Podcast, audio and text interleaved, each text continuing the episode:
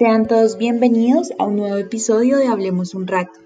El día de hoy con nuestro tema Volviendo a nuestros orígenes, en donde hablaremos esencialmente de una práctica y una mirada inicial a lo que es la medicina tradicional. Y para esto tendremos a una invitada muy muy especial, que es Amparo, que nos contará acerca de su experiencia y su familiarización con la medicina tradicional para que todos entendamos que esto no es tema de nuestros abuelos, nuestros bisabuelos, sino que es un tema también actual que no podemos desarraigar de nuestra medicina occidental.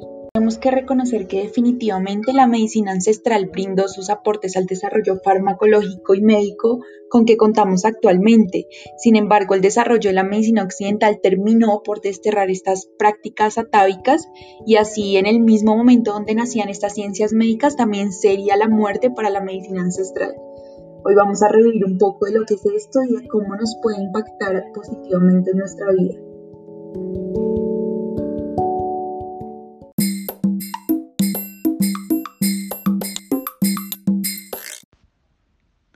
Amparo, para usted, ¿qué es la medicina tradicional? Bueno, primero me parece fantástico que eh, lo menciones en el ejercicio como medicina tradicional. Me parece que es la forma bien asertiva de que lo mencionemos. Eh, en ese sentido, para mí la medicina tradicional es volver al origen, es entender cómo lo hacen los pueblos originarios y las culturas basadas en el conocimiento ancestral, que es que los territorios nos brindan lo que necesitamos para nuestro bienestar, ¿no? Entonces cuando llega alguna enfermedad al territorio, estamos rodeados de múltiples plantas que nos están brindando esos poderes, digamos, curativos que tenemos a nuestro alrededor. Em, para mí es como la condición de especie natural que debemos tener para para sanarnos, digamos. A veces tiendo a pensar que tanto remedio químico y todo tiende a ser antinatural, ¿no? Eh, creo que obviamente tenemos unas enfermedades que hemos causado a partir de estas evoluciones que como humanidad hemos generado, que de pronto dependan de otras técnicas que ya la naturaleza no pueda ni, ni salvarnos, mejor dicho. Pero sí siento que en las plantas, en la naturaleza, en el cuidado, constante y consciente está la solución. Amparo, muy interesante el concepto que tiene sobre medicina tradicional. Y para continuar con esto, nos gustaría saber cómo conoció eh, este tipo de medicina, cómo supo de él. Bueno, ¿cómo conocí este tipo de medicina? Eh, la primera cosa que hice, digamos, como alternativa fue ir donde un bioenergético y ahí entendí en principio qué significaba esa relación de la mente y cuerpo, digamos, que es como en lo que siento que se basa todo el tema de sanación en términos generales, digamos, con respecto a las medicinas, mm, pues a, a las terapias no convencionales. Adicionalmente, todo este tipo de medicinas alternativas, como las llaman, em, pues me atraen bastante porque el primer recurso es conectarnos cada vez más con lo que nos está dado, ¿no? Con la naturaleza. Por favor, cuéntenos, señora Amparo, ¿a usted qué le impulsó a comenzar este tipo de medicina? Bueno, me impulsó porque cada vez me conecto más con una forma de consumo consciente, con eh, ser muy, digamos, minuciosa en el tipo de de alimentos que consumo, de cómo se producen y de la misma manera pues estoy convencida que el alimento es medicina, entonces, y pues lo he vivido. Eh, entonces eso es algo que me ha generado cada vez más apego a este tipo de técnicas, a utilizar las plantas, a utilizar eh, alternativas diferentes a las medicinas tradicionales. Em, adicionalmente porque me recuerdo, yo antes sufría de amigdalitis, me acuerdo que un año me dio amigdalitis siete veces en el año y le decían a uno que uno no se podía sacar las amígdalas porque después, mejor dicho, eso iba a sufrir un montón hasta que por fin me las sacaron y por fin dejé de sufrir y dejé de tener gripas tan fuertes. Em,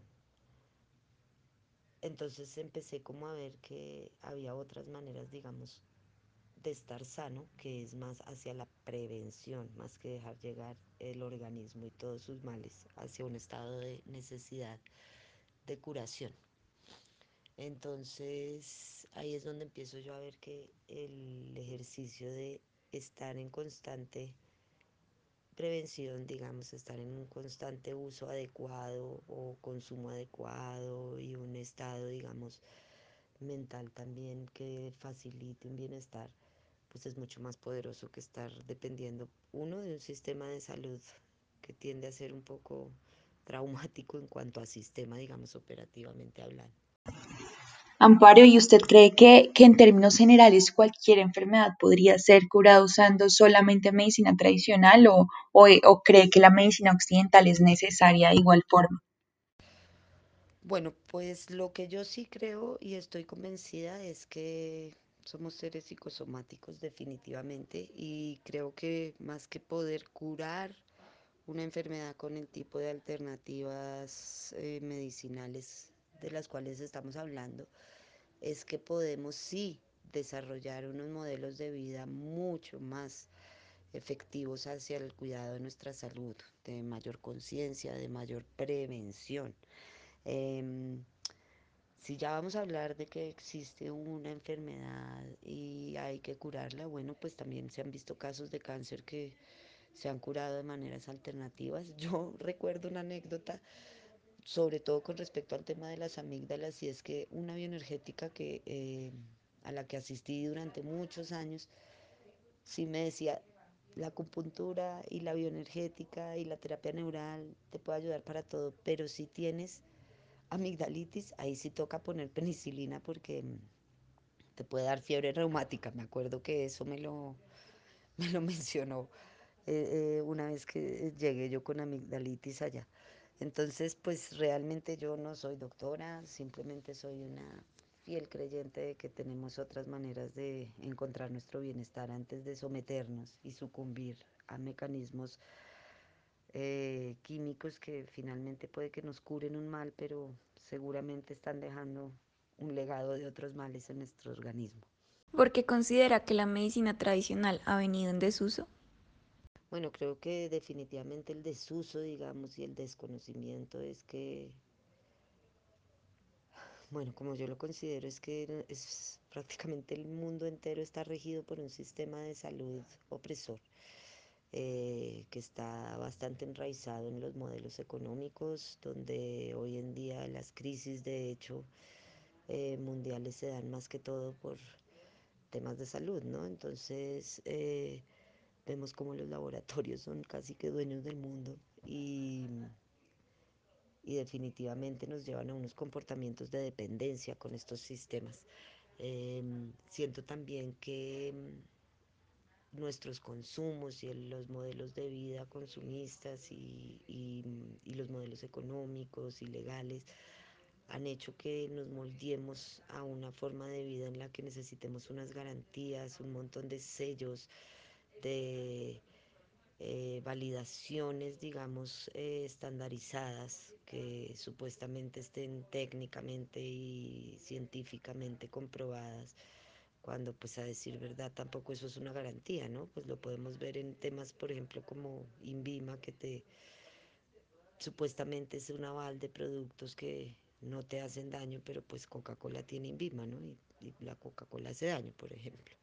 Entonces creo que sí ha sido un fuerte eh, desplazamiento de, de, la sabiduría real, de lo que los territorios y sus sus ecosistemas tienen para ayudarnos a, nuestro bienestar integral, eh, pues por mecanismos que responden a unos sistemas económicos y, y unos poderes más allá de lo que podemos nosotros considerar. ¿Alguna vez se ha sentido juzgada por utilizar la medicina tradicional? Por favor, cuéntenos más sobre su experiencia.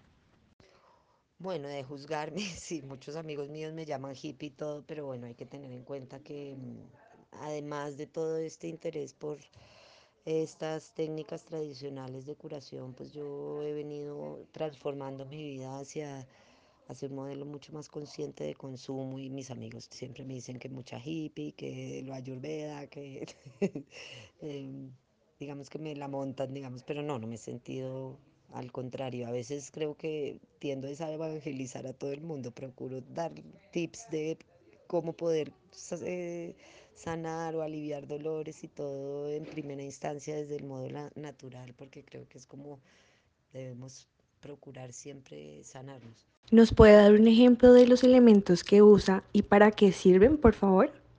Bueno, de lo que uso, digamos, más que elementos, es que procuro sanar y curarme con elementos naturales. Por ejemplo, yo duré viviendo en, en Palomino, en La Guajira, durante cinco años y pues caí en el Zika, en el chikungunya y dengue.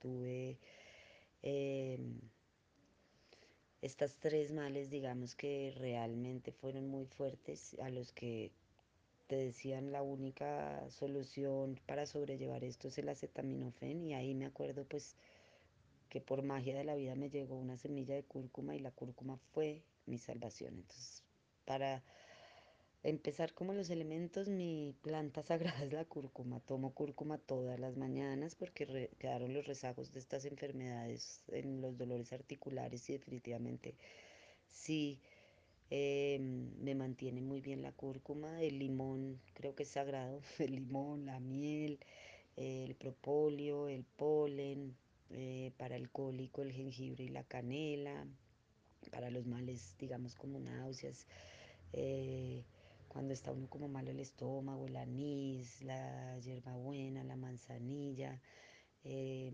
morder hojas de albahaca para cuando tienes fiebre. Había una planta en palomino que nos tomábamos para los males de riñón, me acuerdo ay, que tú la ponías a hervir y daba como un líquido rojo, se me acababa de olvidar el nombre. Pero bueno, también es que estuve rodeada, tuve la fortuna de estar rodeada de muchas mujeres con saberes ancestrales alrededor de las plantas que definitivamente eso me llevó como a encantarme más por eso. Por ejemplo, recuerdo otro que es el clavo para los dolores de muela, la caléndula, hacer buches de caléndula cuando tienes dolores en las encías. Em, Ok, Amparo, perfecto. Y pues ya para terminar, em, ¿cuál es el remedio que más nos recomiendas? Ah, bueno, creo que te lo recomendé, pero como te digo, la cúrcuma para mí es mi planta sagrada. Ha sido fantásticamente revolucionaria en mi vida, digamos. La cúrcuma la he hecho en todo, mi cocina entera está amarilla. Eh, creo que la miel es otro elemento súper poderoso. El limón, el ajo.